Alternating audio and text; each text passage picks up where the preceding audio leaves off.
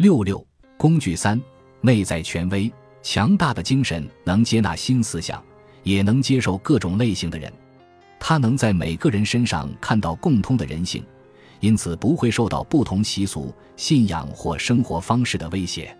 强大的精神对每个人都感兴趣，并以实际行动接纳他们。相反，当精神衰退的时候，我们就失去了把所有人连接在一起的那条线。没有了那条线，那些外表、言语和行为与我们不一样的人就会成为他人。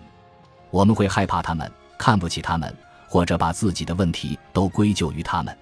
不管你有多么宽容，如果对自己够诚实，你就会承认有些人被你视为他人。他们可能是重伤的退伍军人，可能是乞讨的乞丐，也可能是某个少数民族。在拒绝他人的背后。是对一部分的自己更深层次的排斥。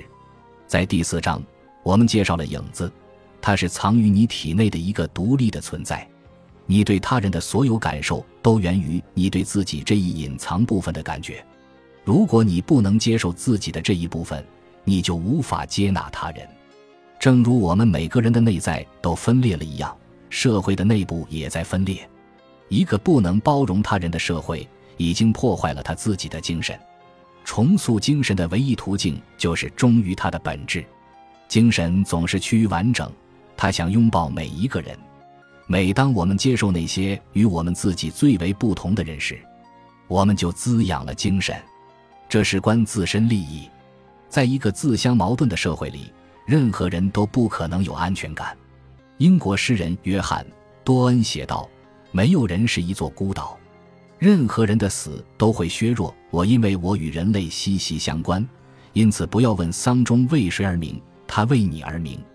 要解决社会中的外部分歧，必须从所有个体的内心开始。当你接受你的影子时，你会发现它是更高动力的源泉，这会给你身边的人勇气，让他们有同样的发现。每个人从今的影子中获得的力量。是我们作为一个完整的社会所能发挥出的潜力的缩影，这就是社会精神如何实现自我复兴的方式。以此一个人，以下是你作为个体启动这一过程需要做的事：闭上眼睛，想象你的影子，设想一下，如果他被别人发现，你会有多尴尬？想想一下，你周围数百万人对他们自己的影子也有同样的感受，都在尽其所能的隐藏它。在一个所有人的心都彼此隔绝的社会，会发生什么？现在告诉你的影子，你大错特错了。没有他，你不可能完整。